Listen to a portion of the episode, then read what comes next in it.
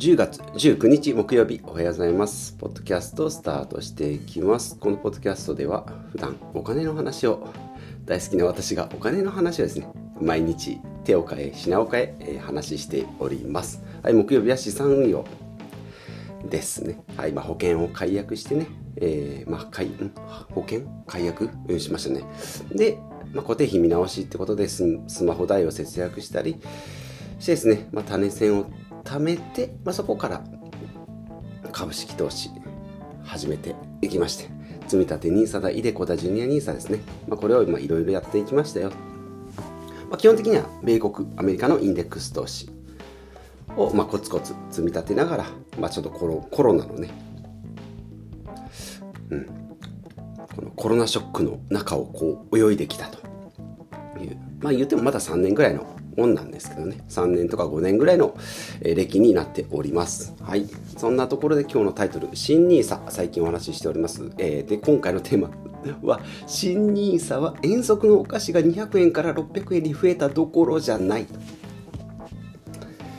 はい。決まった感じで言いましたが、新 NISA ですね。遠足のお菓子に例えると、まあ、遠足、昔ね、今はよくわかんないです。今、決まってないかな。昔はなんか駄菓子屋みたいなとこでね、200円買ってました。なんか紙袋にパンパンって。ね。で、なんかコスパのいいものをね、なんかちょっとでも腹持ちがいいもの、長続きするものって思うんですけど、中にはなんか、え、宮古昆布行くみたいな。200円のうちあれ？なんか60円とか80円とか？それ宮古昆布？でいや確かにコスパっていうかね時間このもぐもぐタイムがね長いから楽しめるけど普通なんかこううまいうまい棒だとかねチョコレートとか甘いとしょっぱいとの間の出しいくっていう。まあいろいろありました。あの200円の紙袋がねどんなこう個性が出るのかっていうの楽しかったですけどね。はい。まあ、それに例えると200円だったのが600円、まあ、3倍になったよっていうぐらいで額が増えただけじゃないよっていうのを今回のこの新 NISA についてはもうねいろいろお話ししておりますしまあもうこのポッドキャスト聞いてる方だったらねもう新 NISA のことなんか知ってるよということだと思いますけど、まあ今まででいけばね、積み立て NISA、まあ今年まで2023年の12月までやっておりますが、積み立て NISA であれば毎年40万円かける20年ですね。まあ、20年もやらずに終わっちゃいますけど、7、8年で終わりますけどね、結局。で、一般 NISA の場合、まあどちらかなんでね、まあ一般 NISA は、えー今回やっておりませんが、120万円で5年、で600万円。か、ね、600万円。まあ、これが、えー新 NISA だと年間360万円が最短で、まあ、いいろいろありますよ成長投資枠だとかねなんかこうコツコツ積み立て投資額とかいろいろありますけど年間360万円で5年で1800万。額だけでいけばえー、と5年で600万。だから額だけでいけば3003倍だからで積み立て一般 NISA の200 600万円から新 NISA の1800万円、うん、になりますけどそれどころじゃないよというお話でございます、これちょっと書き直しとこう、はい、で、えーそれはなぜかというと、まあ、食べ食べたらじゃない。お菓子の例えになってますけど、まあ、売ったらね枠が戻ってくるんですよね。もう同じ年はダメですけど。5年間で1800万投資して半分売りましたよと。まあなんなら全部売りましたよって言ったら、その6年目、また1800万円、まあ360万円の5年ね、また復活するんです。えっ？だお菓子に例えたら、おやつ、遠足のおやつ、お菓子、まあどっちでもいいや、えっ、と、おやつに例えたら、600円に額増えたけど、え、300円分食べましたって言ったら、あ、もう300円買ってもいいよって。言って。え？そんなに？ってなってくるともうもう無尽蔵に買えるじゃん。食べたらいいんでしょ株だったら売ったらいいんでしょってなってくるともう税金がもう株式投資にはもうほぼかからないって思った方がいいんじゃないかっていうぐらい。じゃあもうもっと大事なことっていうのはゴール目的をね目標をしっかり定めるっていうのが一番大事なんじゃないかなというのを今回のお話にしております。だいぶだいぶ脱線しましたけど。なので、ま、資産運用投資はね資産運用の手段であり、まあ、ゴールではないですよっていうのが今回の結論ですね、まあ、目的を決めてから船を漕ぎ出そうと。まあ、枠が増えたのはもう万々歳でいいことですし自由度も増えますって。今までだったら毎月3万3333円コツコツやってましたよ、まあ、それで良かった。今までは来てた。その分だけ節税できたねっていう、うん、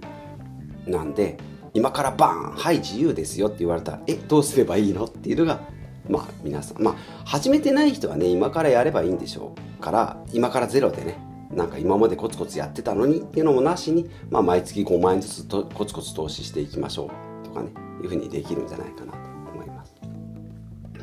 じゃあまあ今までやってた人が今からやるにはどんな方法があるかなっていうのを3つパターン考えてみました。さっきも言いました。新しい枠を、まあ、コツコツ5万円ずつ投資するってことですね、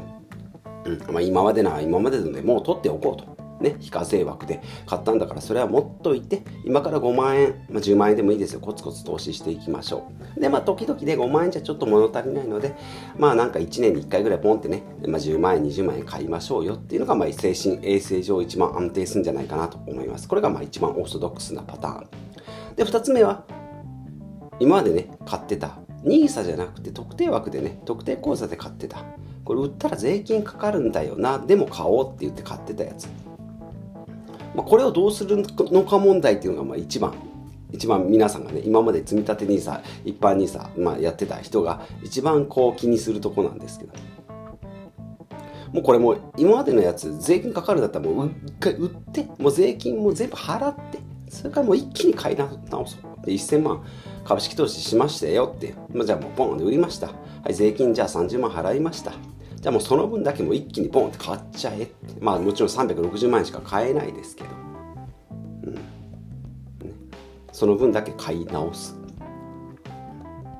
まあこれだったら15年ねずっと持っていれば、まあ、米国のインデックス投資であればですけど。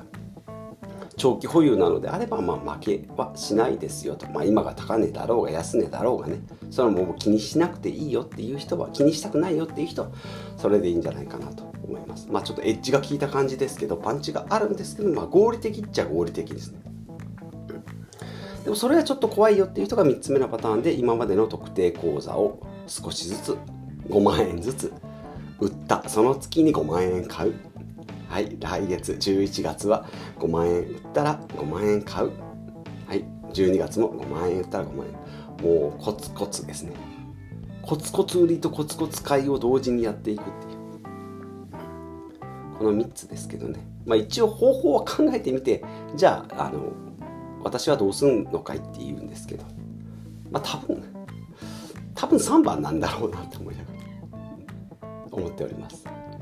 まあ、まだね言ってもだから1番と3番。でコツコツ積み立てながら時々売っていくっていう、まあ、やり方をしようかなと思います。まあ、どういう基準でいくら売るのかいくら買うのか何年でやるのかっていうのはまだ決めてないですけど、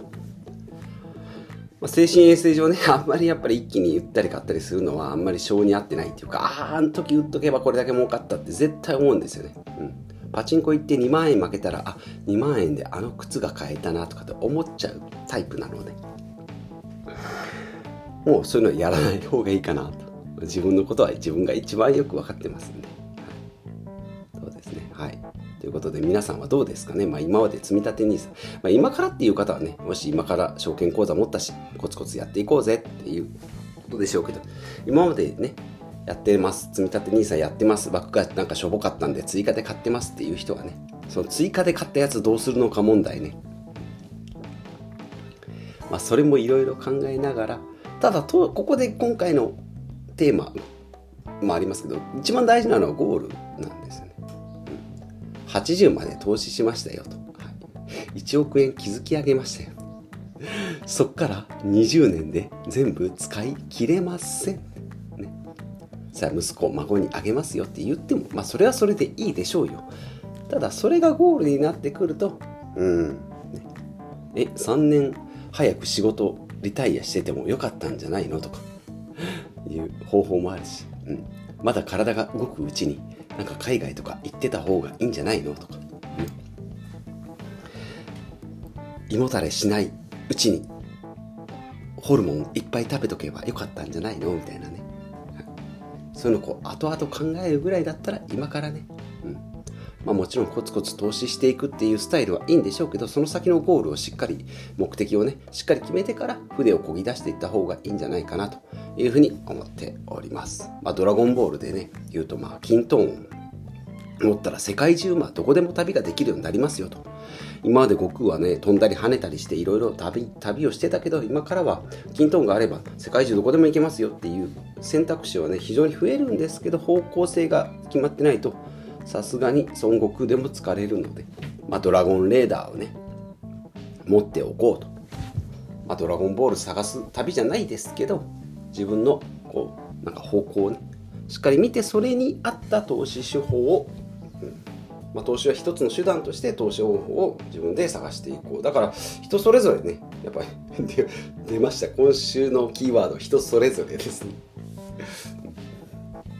もう何でもいいじゃん。私はリンゴが食べたい。あなたは、えー、映画が見たい。人それぞれでいいじゃないっていうね、はい、そんなことでございます。はい、で今回もちょっと Google バードの先生にね Google バード先生にね、えー、こんなポッドキャストを喋るんだったらどんなテーマがいいでいいですかっていうのを考えていただきました。はい。で、まあ、ゴールをね、やっぱり決めるのが大事ですよって、ここから Google バードが考えた文章ですけどね。1、投資リスクを抑えることができるですね。えー、これな、なんだ、なんだったっけな。あ、そう、ゴールを決めるね。ゴールを決めないとどうなりますか？ゴールを決めると、えー、いいことは何ですかっていうのは、えー、投資リスクを抑えることができるっていうね。何のために投資するのか分からなくなり、短期的な利益を追い求めてリスクの高い投資をしてしまう可能性がある。ん？ちょっとおかしいな。まあいいや、二つ目、投資のモチベーションを維持することができる。あ、目的がある、ゴールがあればね。投資の目的を見失ってしまい、途中で挫折してしまう可能性がある。これはゴールがない場合ですね。はい。で、三つ目、投資の出口を決めることができる。ゴールが明確になって、ね、いないといつまでに資産をいくらまで増やせばいいかわからなくなり投資をいつまで続けるべきなのか判断できませんということで。はいちょっとこう質問と答えが合ってないのは多分こちらの質問の内容をここに書いてないからどういうふうに聞いたのかわかんないですけどもまあ投資のゴールをね決めるのが大事ですよっていうことを3つピックアップしてくれましたと、はい、いうことで。まあ出口。ね、ゴールをしっかり決めていきましょうというのが今回のテーマになっております。はい、Google バードに、えー、寄せて、えー、生成 AI にね、えー、寄り添ってもらおうと思うのが うまくこちらがしっかりしてない分ね、より書かれなかったっていうのが、はい、今回のオチでございます。はい。ということで、え今回は資産運用新 NISA の話ですね。いよいよ来年なので、来月、再来月から、えー、再来、うん、10月、まだあまだ2ヶ月弱あります。はい、今から準備していきたいなと思います。まあ、積立 NISA やってる方は自然にそのままね、3万3333円やってる方だったら1月以降もそれが継続されるという情報を、えー、幼なじみから昨日教えていただきましたので、まあ、それを増額するなりね、まあ、とりあえずそのままやるなり、えー、やっていただければいいかなというふうに思っております。ということで、今日も最後まで聞いていただきましてありがとうございます。はい、えー、また、えー、うん、こんなテーマで話してほしいがあればね、あれについて詳しく知りたいよと、昨日のもののけ姫すごい良かったよというのがあればね、じゃんじゃんコメントいただければと思いますので、えー、また次回もお楽しみにしておいてください。ではまた次回お会いしましょう。